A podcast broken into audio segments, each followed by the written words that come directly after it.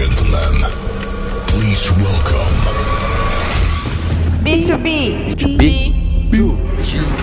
B2B. Big Chew. B2B. B2B Rocks.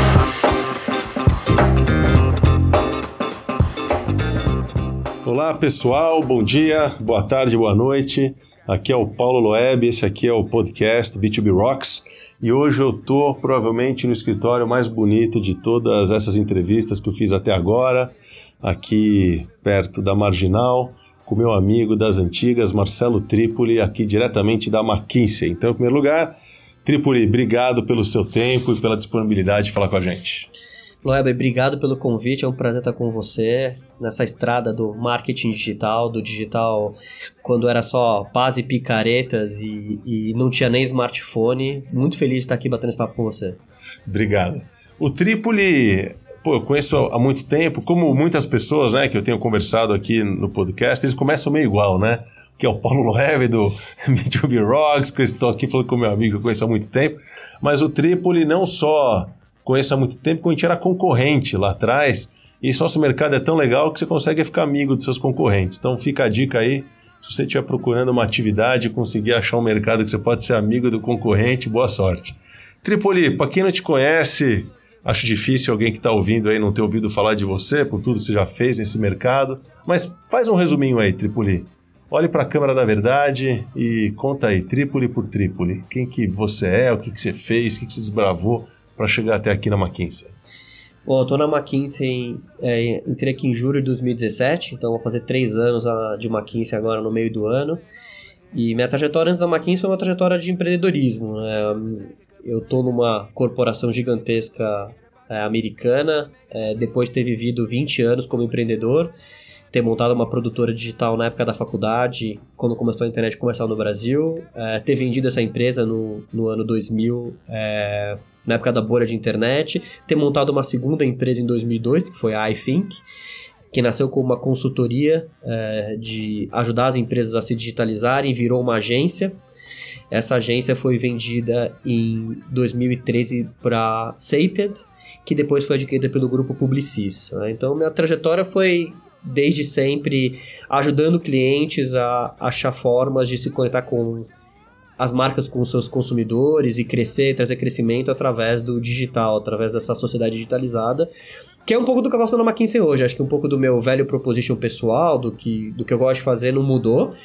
Mudou muito o jeito de fazer, estando como executivo numa consultoria aí milenar, é, super consolidada, é muito diferente, mas a questão da transformação digital, que hoje está na agenda de toda empresa, seja ela pequena ou grande, seja ela o setor que ela tiver, é uma coisa que faz parte da minha vida e há muitos anos. Você falou uma coisa engraçada. Você falou que quando você criou o seu negócio era uma consultoria que acabou virando uma agência. E aqui eu estou falando com um cara que estava numa agência que foi para consultoria. Você vê, que, né? Que papo é esse aí? Consultoria, agência, agência, consultoria, é diferente, não é? Vamos explorar essa história. É, então, isso é interessante, né? Porque no final das contas, todas as empresas que são que estão nessa área de professional services, vamos dizer assim, de serviços profissionais, prestando serviços para empresas, elas são contratadas para resolver um problema de alguém, né? Esse problema a gente pode chamar ele de uma consultoria, pode chamar ele de uma de um agenciamento, o nome que você quiser dar para isso, tanto faz. A questão é você resolver o problema de quem está te contratando. Então, a, a McKinsey é, sempre foi considerada é uma consultoria de estratégia, né? Ela sempre, a grande, vamos dizer assim, ela sempre foi reconhecida como uma das consultorias mais prestigiadas de estratégia e hoje ela, ela se define publicamente como uma consultoria de impacto, né? Como uma consultoria que ajuda os clientes a trazer impacto. Se o impacto está na estratégia, então é a estratégia que a gente vai ajudar. Se o impacto está na implementação da estratégia, então vamos ajudar na implementação da estratégia. Então, o, vamos dizer assim, a, a, a lente de atuação da McKinsey é ajudar os clientes a ter impacto, a melhorar, melhorar a performance dos seus negócios. Isso é diferente de uma agência? Eu não acho. Acho que isso é a mesma coisa que uma agência. Agora, não significa que porque a McKinsey é uma empresa que está na área de impacto e a agência está na área de impacto que necessariamente a gente seja concorrente. Né? Acho que, aliás, o próprio conceito de concorrente no mundo que a gente vive hoje é um pouco tricky essa, essa, essa terminologia, né? Porque eu, a gente. Você pega os grandes players de tecnologias e eles concorrem e colaboram o tempo todo, né? Então, Microsoft concorre com a Amazon, mas ao mesmo tempo elas, em outras áreas elas atuam junto.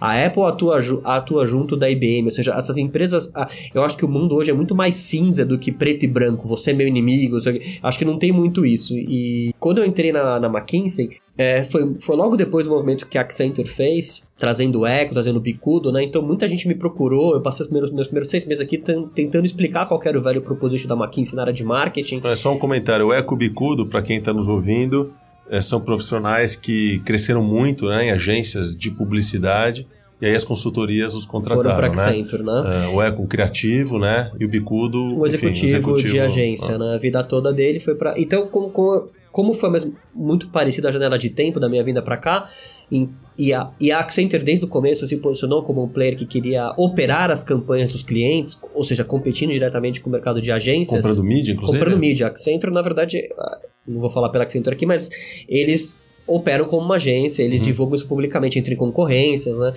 E a McKinsey não faz isso, né? Então eu tive que explicar para o mercado, tá bom, então você é meu concorrente ou não? Eu, agência, quando eu faço uma reunião com uma agência, a agência tem que me olhar como alguém que está querendo pegar a conta do cliente e, e, e não, a McKinsey, é, quando ela decidiu me trazer para cá e criar uma área de uma service line, como a gente chama aqui de digital marketing, que não existia quando eu vim para cá, é, ela decidiu que o value proposition dela não era esse. O value proposition dela era ajudar o cliente a gerar impacto através do digital marketing. Isso pode ser até ajudando o cliente a montar um time interno ou eventualmente a trocar uma agência por outra agência, trabalhar melhor com sua própria agência. Então a, Ma- a McKinsey dentro do ecossistema de transformação digital, especificamente para o marketing, ela se complementa a outros players do mercado, ela não vem para substituir e nem roubar o espaço de ninguém. E Qual que é o nome do seu cargo, Tripoli? Só para entender. Como chama o seu cargo? Você é o que aqui dentro? Então, a McKinsey tem uma terminologia muito própria, né? As pessoas aqui dentro têm os cargos. é, eu tenho que explicar meu cargo para outras pessoas porque a a terminologia aqui dentro não é a mesma. né? Então, eu sou um, eu sou um expert associate partner, ou seja, um sócio associado especialista, se a gente for traduzir Sim. literalmente o meu Eu imagino aqui. que vocês têm vários, digital, E gente- indústrias e... Isso, a né? gente tem. Então, na verdade, assim, na McKinsey, a sua carreira aqui dentro da McKinsey, você começa como um consultor e você pode chegar depois de alguns anos a virar um sócio da McKinsey. eh, e eu tô um degrau antes de ser um sócio da McKinsey. Estou numa posição que é um, um associate partner, que é um sócio, um sócio que está na porta de, de entrar na sociedade da, da McKinsey, né? Especializado, Especializado- em digital, não só em comunicação, eu queria também explorar um pouco mais. Porque outro ponto que a gente não abordou, mas a agência, em teoria, está focada no mundo de comunicação, publicidade. Eu entendo que aqui o seu negócio de gerar impacto, acho que você tem um espectro maior de trabalho, né? É, quando a gente olha aqui a McKinsey, a parte de transformação, de, a área de digital da McKinsey, que ajuda os clientes a fazer transformação digital, tem uma série de competências dentro da McKinsey. Ah, você tem pessoas de tecnologia, pessoas de agilidade, que é uma frente muito forte dentro dos nossos clientes. Você tem pessoas ah, de design, de customer experience, e você tem pessoas de marketing. Vamos dizer assim, são algumas funções, né? Então, o meu papel aqui é principalmente dar a mão para o CMO dos nossos clientes, né? E ser o, vamos dizer assim, um conselheiro Hum. e um advisor do CMO. Isso significa que eu ajudo o CMO, o CMO dos meus clientes a, por exemplo, a repensar o mix de mídia. Se eles estão investindo, como é que eles estão investindo, como que eles calculam o ROI do mix de mídia, como que eles criam, como é que eles podem mensurar e ter KPIs de negócio conectando mais o investimento da mídia que eles têm on e offline com aquilo que eles estão na, na outra ponta gerando de resultado. Ou seja, a gente sabe que as áreas de marketing tem um problema muito sério de se provar, provar o ROI do marketing. Né? Todo CMO de uma empresa grande tem essa discussão com, com o chefe dele, com o CFO ou com o CEO. Então, uma das discussões que eu entro muito aqui é ajudar o CMO nessa tarefa de todo mundo sabe que publicidade, que comunicação, que marketing, que marca ajuda, ajuda tem valor, é um asset da empresa e aju- e ajuda no resultado. Agora, Mas é como primeira- você metrifica isso? E a primeira verba vai ser cortada É a primeira muitas vai ser cortada porque muitas vezes ela é uma caixa preta. Tem muitas empresas onde isso é uma caixa preta e as relações de causa e efeito entre investimento de marketing e o crescimento de top line da companhia é muito indireta. E uma das coisas que a gente ajuda aqui na McKinsey, que eu ajudo aqui na McKinsey especificamente, é ajudar a deixar menos indireta essa relação e me- aumentar a mensuração desse processo. The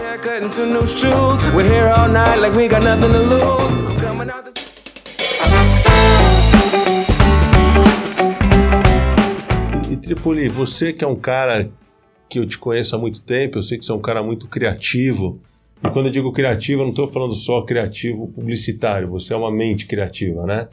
E te ouvindo falar assim, putz, parece que tem aí uma, um viés forte de enquadramento, de KPIs, de métricas. É, como que fica essa história? É, é, é, é um, é um contrassenso ou não? Ou, ou isso faz parte da mesma é, eu diria pra que desde que eu entrei na McKinsey há três anos, eu acho que o que eu mais aprendi aqui foi, foi entender que, na verdade, essas coisas não são excludentes, né? Não é assim, ou é criativo, é, ou é criativo, ou é performance, né? Essa, essa, essa dicotomia, na minha opinião, que ela é falsa entre ah, marketing de performance versus, versus, versus marketing de branding, eu acho que é um dos maus das, das agências de publicidade que colocaram elas numa armadilha, né? Porque no final você tem as agências de performance, é, que elas são vistas como um nicho de mercado e elas estão olhando ali a conversão só que todo mundo sabe que se você faz o marketing de performance bem feito, uma hora ele esgota, porque no final das contas você vai pescar numa lagoa, essa lagoa você acabou de pescar, não tem mais peixe lá, e aí, e aí eu vejo um monte de startup, um monte de empresa paralisando porque não sabe dar o próximo passo. Você só lá embaixo do funil. Você tá no fim do funil. E, e, aí você tem todo o topo do funil, mas ninguém sabe medir o resultado. É, todo mundo acha que é um negócio é, muito empírico.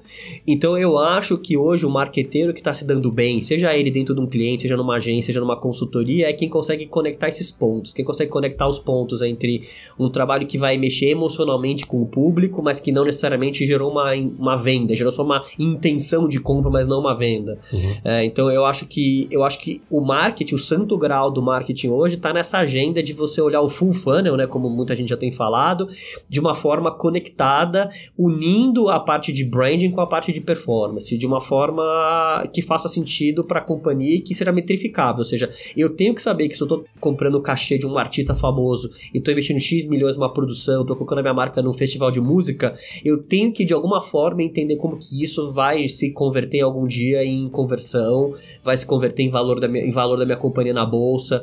E isso a gente faz na McKinsey. Uma coisa que a McKinsey não abre mão é que as coisas sejam mensuráveis, mensuráveis. entendeu? E, e não isso... necessariamente a mensuração significa uma venda imediata, não, claro. mas tem que ter um indicador. Claro, claro. Você tem que ter um indicador para e, e, e, vocês têm para tudo. A gente tem para tudo e foi isso que eu aprendi aqui. Eu acho que acho que o meu aprendizado dentro da McKinsey, que me tornou um profissional muito melhor, foi entender que não dá para você criar coisas porque elas são legais. Sim porque elas são bacanas, porque elas são é, bonitas. É, e, não é assim que funciona. E, e como, como que fica a relação sua com clientes B2B? A gente está falando aqui de comunicação, publicidade, mas eu imagino que os seus clientes B2B não contratam vocês para estudar, sei lá, o, a distribuição de verba de mídia. Acho que eles têm outros problemas. Você tem clientes B2B? Uh, faz parte da sua vida esse, esse mundo também? Sim, é, é eu vamos assim, três anos de McKinsey, eu trabalhei para algumas empresas de setores diferentes, né? A gente nunca divulga os nossos clientes aqui por uma questão de confidencialidade, mas eu, eu, eu tive a oportunidade de, entre os meus clientes, trabalhar com mais de uma empresa B2B, onde, onde a estratégia de marketing era 100% voltada para vender para outras empresas e onde o meu papel era ajudar, de uma certa forma, a usar o digital para acelerar essas vendas entre empresas. Então eu vivi essa situação. E eu diria para você que eu acho que é, o marketing B2B e o marketing B2C, eles têm muito mais similaridades do que, do que as pessoas falam. Eu acho que existe toda uma, toda uma celeuma do marketing B2B ser uma coisa diferente. Eu acho que não é. Eu acho que você fazer um bom, você ter um bom craft, ter um bom storytelling, é, ter uma boa experiência de compra, mapear a jornada de compra, eu acho que são boas práticas que deveriam valer para o B2B quanto para o B2C. O que eu acabo vendo é que como o marketing B2B tradicionalmente ele tem budgets menores, ou porque dentro do ecossistema de vendas daquela empresa é o papel do marketing é um papel menor. Então você tem uma empresa que tem uma força de vendas. Então a verba de marketing dela está muito concentrada em suportar essa força de vendas e o marketing, vamos dizer assim, é só um suporte dessa força de vendas. Então, obviamente, que a grana que circula dentro do marketing tá é, muito, trade. é muito menor, está muito mais no trade, é, é, uma grana mais. E por a grana ser menor, é, você investe menos em um bom craft, não porque funciona menos, porque você tem menos dinheiro. Então eu acho que no fim do marketing B2B é um marketing onde o volume de investimento é menor. É, e por seu volume de investimento ser menor, você tem um trabalho muitas vezes menos sofisticado. Sabe o que eu percebo na minha uh, relação com clientes B2B? Se por um lado a verba é menor, eu tenho percebido que a senioridade dos profissionais é maior. Uma coisa interessante, né? É, eu vejo pessoas com menos budget, só que muito mais sênior. Até porque a pessoa acaba sendo responsável por estruturas que nunca tinha visto. Marketing e RH. A pessoa responsável por comunicação corporativa uh, e marketing, ou vendas e marketing junto, são estruturas um pouco menos feudais, assim, pelo menos é o que eu tenho visto. Não sei se você viu algo. Ah, Não, eu concordo com semelhante. você. Eu acho que normalmente, muitas vezes, num- numa empresa de marketing B2B, o marketing está junto com vendas. Ah, E, e, a e essa relação que a gente falou aqui de você investir em marketing e medir quanto que deu de resultado de vendas, ela é mais direta, né? Porque você controla mais. Normalmente as empresas B2B elas controlam o canal de vendas, muitas das empresas B2C não controlam, e até isso vira uma desculpa para a empresa B2C não conseguir medir direito, porque se a venda acontece no supermercado e eu sou a indústria, então fica mais difícil de eu medir uma relação de causa e efeito entre a mídia que eu estou gastando e a venda que está acontecendo na ponta. No caso do B2B, isso acontece muito menos, né? É, então eu acho que as empresas B2B, por um lado, elas estão mais avançadas. Concordo com você na senioridade, às vezes, do time, e estão mais avançadas no sentido de na mensuração. integração, O talvez. conceito né? do full funnel que a gente está falando, de você medir o investimento, eu acho que ele ele está mais maduro dentro do contexto B2B do que do contexto B2C. Porém, eu acho que o B2B, ele, ele cada vez mais, quando ele sofis- se sofistica, ele entende o papel do craft, por exemplo. Fala que coisa você bem falou feita. craft, fala que só para turma entender. O que, que você quer dizer? O que eu quero dizer o com acabamento craft, criativo, o que eu quero dizer né? com craft, na verdade, é você entender que você pode fazer um filme filmado no iPhone é, com o microfone do próprio iPhone, ou você pode fazer um filme com uma câmera profissional captado com áudio profissional. Não, não necessariamente o do iPhone é ruim ou você não deve usar, mas. Mas você está falando do cuidado estético, é disso que você está falando. do cuidado da produção. Legal. Ou seja, do cuidado da produção, ou seja, quanto, de grana e de energia você coloca para ter uma boa produção. Então, o que você um está dizendo é filme- que não precisa ser ruim. Eu tô, ser, eu tô né? dizendo que por- eu tô dizendo que um filme bem produzido com bom craft tem chance de converter melhor no mercado B2B tanto quanto no B2C. Concordo 100%. Então eu acho que essa é uma coisa que eu acho que o, o mercado B2B está amadurecendo e está percebendo que o investimento num filme faz a diferença, ou num filme, ou, sei lá, em qualquer coisa que a gente está falando do marketing, aqui numa produção de uma experiência, de um app, faz a diferença na Você ponta. sabe que o primeiro, vamos, usando a sua palavra, que o craft é, que eu vi sofisticado foi quando eu, dentro do B2B, quando eu comecei a trabalhar com isso, foi um filme da Caterpillar, cara. Tipo, é, trator Caterpillar com uma produção assim de altíssima qualidade. Fiquei muito impressionado. Só pelo fato do storytelling ser Sim. bem Não, e você vai executado. comprar um trator de Cara, muitos mil reais aí, de Né? um valor muito alto. Você quer, Paga- ver, você quer, por que não ver um filme bem feito né? para explicar? Então, eu acho que é, o que acontece é que muitas vezes essas áreas, essas empresas de marketing B2B, é, elas não têm às vezes profissionais de marketing que têm às vezes até experiência. Às vezes a questão do craft não é nem uma questão de budget, Sim. mas uma questão de o time às vezes do cliente Sim. que não tem um background, porque no Ó. mercado de consumidor você tem muitos profissionais com experiência em craft, vamos dizer Mas assim. ó, né? vou até aqui abrir parênteses, e isso eu já falei em alguns, algumas entrevistas anteriores, a quantidade de oportunidade que tem para profissional do B2C e para o B2B está aqui explicitado pelo Trípoli. Quer dizer, tem muita, tem muita empresa B2B que já tem né, um- pessoas profissionais capacitadas, mas tem muitas que não têm e estão precisando de gente que tem esse know-how. Então, se você está ouvindo aí, quer mudar de carreira e nunca considerou ir para uma empresa B2B, e quando eu falo B2B, estou falando empresa de papel e celulose, de cimento, ah, enfim, de, de indústria química. Cara, o que tem de oportunidade,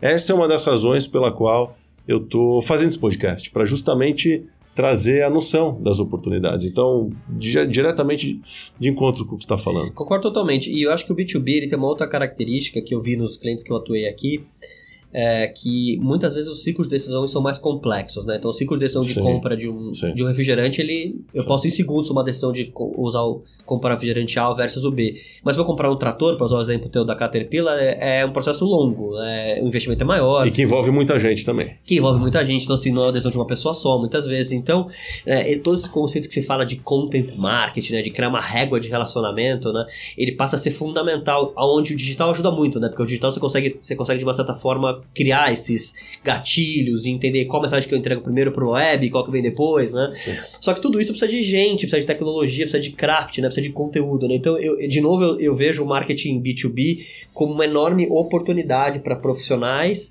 é, porque ele ele pode realmente dar muito resultado quando ele é, quando for bem feito e, e ele tem uma, essa característica de construção de re- relacionamento e de engajamento ao longo do tempo Sim. e a relação não é frugal, né? Então eu acho que por tudo isso acho que ele tem, tem muito espaço. E você sabe que você falou do valor, né? Do quanto custa um trator. Tem esse ponto também, né? Um refrigerante custa alguns reais, um trator custa alguns milhares, ou no modelo B2B SaaS, que o lifetime value do produto. é-. Então, justifica-se fazer um bom trabalho de comunicação, porque se no final do dia a conversão tem um valor tão alto, ah, o custo por, ah, por essa atividade é relativamente menor. Então, acho que tem, tem aqui um, um, um insight.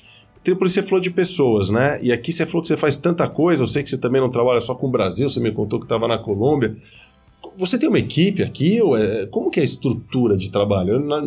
Como funciona a sua vida aqui? Por pods? Por... Conta aí. Então, o- a McKinsey tem uma característica que os times são sempre alocados por projetos, né? Então, é uma empresa que já, vamos dizer assim, já é agile por, por by design, né? Uma empresa onde você tem um pool de, um pool de talentos e esse pool de talentos ele é alocado dinamicamente de acordo com os projetos e, inclusive, no caso da McKinsey, globalmente, né? Os- a McKinsey efetivamente ela aloca os melhores talentos dela, os especialistas dela, globalmente. Se eu tiver um projeto e eu precisar de um especialista numa área específica e a pessoa por acaso estiver na Rússia ou estiver na China, for uma pessoa que tem mais skills daquele assunto, eu posso telefonar para ela, posso ter uma conversa com ela, eventualmente ela pode pegar um avião e vir para o Brasil. Uhum. Então, é, Mas você, você tem uma equipe fixa embaixo de você ou não? Você vai alocando. Porque você falou de tantas coisas, você falou de conversão, então na minha cabeça vem necessidade de você saber bastante de e-commerce, você falou de, de régua de relacionamento, ferramentas de inbound marketing, falou de comunicação. Onde que está esse conhecimento aqui? É é disperso? Então, eu ajudei desde Como que eu que é? entrei na McKinsey a formar um time de experts em digital marketing especificamente, que esse time não existia, né, Uhum. quando eu entrei aqui. Então, eu ajudei durante esses três anos a recrutar e montar esse time. Então, existe um time hoje de experts, mas eu não posso dizer que eles respondem para mim necessariamente, porque não é um conceito de uma área funcional, né? Então, não é, eu não tenho uma equipe minha embaixo de mim Uhum. e, eu, e os jobs entram por mim, ou eventualmente os projetos eu distribuo para essa equipe. Não é assim que funciona, né? Essas pessoas, elas estão, vamos dizer assim, esse- esses experts de digital marketing, eles estão espalhados nos projetos, nos N Legal. projetos que existem. Uhum. E, e eu sou mais uma pessoa também nesses projetos, né? Então, como eu sou uma pessoa mais senior que tem uma função de liderar tecnicamente uma área, eu ajudo a dar coach para esse time. Então, vamos dizer assim, que é um conceito matricial. Em termos de know-how tec- know-how técnico, eles respondem para mim de uma certa forma, eu ajudo eles a se desenvolver tecnicamente, Uhum. mas funcionalmente eles estão respondendo para os líderes dos projetos, Legal. que pode ser qualquer pessoa dentro da McKinsey.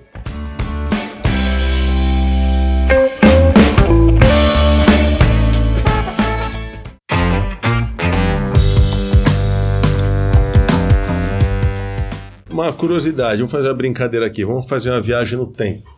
Você, Trípoli de 2020, encontra o Trípoli de 2000, há 20 anos atrás. E depois dessa experiência que você teve, de desse, dessa jornada, dessa três anos de McKinsey, o- que dicas que você daria para o Trípoli de 2000, que estava ali empreendendo, que estava começando a carreira? Ah, eu acho que tem algumas coisas interessantes que você vai aprendendo ao longo do tempo, né? A primeira coisa é você gerenciar a sua ansiedade, né? Acho que as pessoas quando elas são jovens, e eu sempre me incluí nisso, eu sempre fui um cara muito ansioso, e às vezes a ansiedade ela te ajuda, porque você ansioso você quer fazer as coisas acontecerem, mas às vezes ela te atrapalha porque as coisas têm um time natural, né? Então, até você quando tá tentando vender uma coisa para alguém, para uma empresa, quer conquistar um cliente, você tem as coisas têm um time e você não, não há nada que você possa fazer para forçar esse time a não ser prejudicar o teu a, a própria jornada dessa, desse acontecimento. Então, você entender que horas, que horas você deve ouvir mais e que horas deve falar mais, que horas você deve esperar é, e que horas você deve procurar ativamente aquela pessoa que, você tá- está tentando fazer um negócio, por exemplo, ou que você está tentando contratar, eu acho que é, é um jogo que a maturidade normalmente te ajuda. Então, eu gostaria de saber é, há 20 anos atrás que em alguns momentos eu deveria ter esperado um pouco mais, não ter tomado uma decisão emocional, ou seja, a gente toma muita decisão emocional, então eu acho que é uma questão de, de você controlar suas emoções e, e conseguir dar um pause, relaxar um pouco. É, um amigo meu me falou uma vez que ele, quando ele recebe uma pergunta difícil, ele conta até cinco na cabeça dele antes de responder. É muito bom isso, né? Porque se eu sou uma pessoa que sai respondendo qualquer coisa e depois de responder qualquer coisa eu falo, cara, eu não devia ter falado isso. Eu não devia ter falado desse jeito. Então acho que é, é uma das coisas que eu gostaria de ter é um pouco mais essa serenidade é, de tomada de decisão e de e mesmo de entender que as coisas têm um tempo e você tem que caminhar de acordo com esse tempo. Acho que esse é um. A outra coisa é entender que quando a gente fala de transformação digital, quando a gente fala de mudança, a gente está vivendo tempos de mudanças muito fortes nos últimos 20 anos, e isso só está se acelerando. É, a principal fator que faz dar certo ou não uma mudança, que você faz para você mesmo na sua própria empresa ou, ou, ou você está ajudando uma outra empresa a fazer, tá na questão do change management, do, mindset, né? Ou seja, eu vejo que na McKinsey que o meu desafio principal dos meus clientes não é a questão técnica, o conhecimento, né? Você fala assim, o conhecimento hoje técnico, você transportar ele de um cliente para outro, ele não é tão difícil. A internet está aí, você dá um Google, você vai no YouTube, você aprende qualquer coisa, literalmente qualquer coisa. Minha filha outro dia queria aprender a desenhar, ela nunca fez aula de desenho, ela entrou no YouTube e achou milhares de tutoriais e saiu desenhando a partir do vídeo que ela observou no YouTube. Então, o conhecimento, ele deixou de ser um diferencial competitivo e, e os soft skills passou a ser uma coisa muito mais forte. E a capacidade sua de influenciar outras pessoas e de fazer as pessoas mudarem de mentalidade. Porque você, é muito mais difícil uma pessoa mudar de mentalidade do que parece. É, é Mesmo é, coisas óbvias que você fala, assim, ah, isso aqui é, é óbvio, que é óbvio que tem que fazer isso. Não, não é, é óbvio para você ouvir. Agora, você tomar aquilo e entender, basta as pessoas que não conseguem Vontade manter uma dieta... política, a pessoa precisa querer, não é mais isso, uma empresa. Exatamente. Então, eu, eu diria para vocês que eu gostaria de saber 20 anos atrás que talvez eu tivesse gastar muita energia é, numa organização para no topo dessa organização para conseguir convencer esse topo dessa organização das mudanças de ter aquela agenda de mudança setada né? Uhum. E, e, e, cumprir essa agenda de mudança né? E, eu diria que esse papel de psicólogo de entender o ser humano entender a, o medo que as pessoas têm de mudança e como ajudar elas a fazer essa mudança é uma das coisas que mais hoje eu acho que tem impacto em pessoas que conseguem conduzir transformações uhum. Você falou de filhas, eu tenho também filhos pequenos. Você tem alguma dica aí, alguma visão, algo que você faz ou que dá espaço para elas viverem de uma forma aproveitar esse nosso novo mundo, mas também não enlouquecer com tantas possibilidades digitais? Você, você lida de alguma forma específica com suas filhas que vale a pena dividir aqui? Acho que sim, acho que tem duas coisas que eu faço muito. Uma, uma é eu sempre incentivei elas desde pequenininha, hoje elas são gêmeas, elas têm, vou fazer 12 anos mês que vem é, eu sempre incentivei elas a desenvolver uma análise crítica. Elas são muito novas ainda, mas eu sempre procurei fazer com que elas, quando elas olham um conteúdo na internet, um vídeo, elas tentarem ver quem está por trás daquilo, quem publicou, por que publicou. É, as, a, não, não, acreditar em tudo num, num, post que elas viram no grupo do WhatsApp. Então, desenvolver uma análise crítica para você conseguir ter, ter uma postura de filtro, sobretudo sobre esse excesso de informação que a gente vem e não necessariamente confiável, foi uma, é uma coisa que eu sempre é um debate constante na minha casa. E outra que aí foi até um pouco minha influência do, vindo, vivendo aqui na McKinsey, que é fazer com que elas gostem de exatas, assim, tipo, é difícil, ou seja, minhas duas filhas, elas são muito mais criativas do que do que numéricas analíticas. e analíticas, mas é, uma delas, que tem um pouco mais de afinidade, está fazendo uma aula de, de code, de programação hoje, e não só para constar aquele, ah, robótica uma vez por semana para o pai checar que está fazendo, mas sim está fazendo duas, três vezes por semana, está uhum. com uma agenda de aprender a programar em Python, de fazer um aplicativo, porque eu vejo Primeiro que assim, se você é uma pessoa no Brasil hoje que fala inglês fluente e sabe programar, você é 0,5% da população brasileira. Uhum. Então, existe uma... O mundo que a gente vive hoje é o mundo do software. No, é, é, é, exatamente todas as áreas da economia que estão afetadas por software. Então, se você é uma pessoa que de uma certa forma conhece lógica de programação e domina idioma inglês, mesmo que você não vire um programador, mas que você conheça ali o, o básico, você está num grupo muito, muito seleto. É, e não é, não, é por, não é à toa que a maior parte das pessoas que trabalham aqui são engenheiros. Eles não usam o que eles aprenderam na faculdade diretamente, mas o raciocínio lógico que eles aprenderam, a capacidade analítica que eles desenvolveram fazer uma faculdade de engenharia, tem um impacto muito grande na capacidade deles de estruturar problemas e ajudar a chegar a, a tomar melhores decisões. Eu não, eu, essa não é meu background, e eu, e eu vejo aqui dentro da McKinsey quanto que essas pessoas, quantas pessoas que têm essa característica têm um diferencial competitivo. Eu não posso influenciar minhas filhas no final se elas vão querer fazer isso da vida delas, mas eu tô tentando pelo menos dar, dar a chance delas estarem expostas a isso, porque eu acho que as escolas no Brasil fazem um trabalho muito ruim de, de vender a parte de, anal, de analítico e de uma de exatas, né? Uhum. Humanas é fácil de vender, mas exatas nenhuma escola vende direito, aí as crianças acabam não gostando, uma coisa que elas nem tiveram chance de ver um outro lado. Então o que eu tenho feito é estimular minhas filhas para tentar olhar esse outro lado. Legal. É, Tripoli, a gente está caminhando aqui para o final dessa conversa. Se você puder contar para a gente enfim, um segredo, uma dica, seu próximo passo, seu próximo livro. A gente nem falou do seu livro. O que, que você está tramando aí? Você está sempre tramando alguma coisa? Imagino que alguma coisa está rolando aí na sua cabeça. O que, que seria isso? Na verdade, a, dica que eu tenho para dar é assim: é, eu acho que, de novo, no mundo que a gente vive hoje, todo mundo tem muita disponibilidade de informação, tem muito conteúdo e tem muita facilidade de conexão. É, só que poucas pessoas usam isso, na, na, minha, na minha opinião, para chegar a algum lugar através das outras pessoas. Né? Então, o que eu aprendi na minha vida que, que eu continuo exercendo até hoje é: se você quer alguma coisa, quer falar com alguém, é, literalmente a história de seis passos de separação, que, que é a teoria que foi formada muitos anos atrás, ela não é, ela é um passo de separação. Você no LinkedIn acha qualquer pessoa, né? Então a dica que eu dou para vocês, que é uma dica que acho que não depende de nenhum esforço extra, é uma questão de atitude. Se você quer falar com alguém, você quer arrumar um emprego numa empresa X, ou se você quer vender um negócio para uma empresa Y, ou você quer conhecer uma pessoa Z por algum motivo de uma afinidade que você tem, manda mensagem para essa pessoa, manda o, o inbox no, no, LinkedIn, ou manda um direct no Instagram. É, que você tem a perder? A pessoa não responder, o máximo vai acontecer isso, né? Eu sempre conto essa história de que quando eu estava em Cannes, há alguns anos atrás, que o Martin Sorrell divulgou no final do Cannes Debate o e-mail dele, né? Ah, quem quiser manda um e-mail aqui, né? E muita gente pode achar, o cara colocou só para constar. E eu mandei um e-mail pro Martin Sorrell é, dizendo que eu queria conhecer ele, que eu tinha uma agência independente no mercado brasileiro. E mandei uma mensagem logo que acabou a palestra e uma hora depois meu telefone tocou e era assistente dele dizendo que ele estava me convidando para um café da manhã no dia seguinte.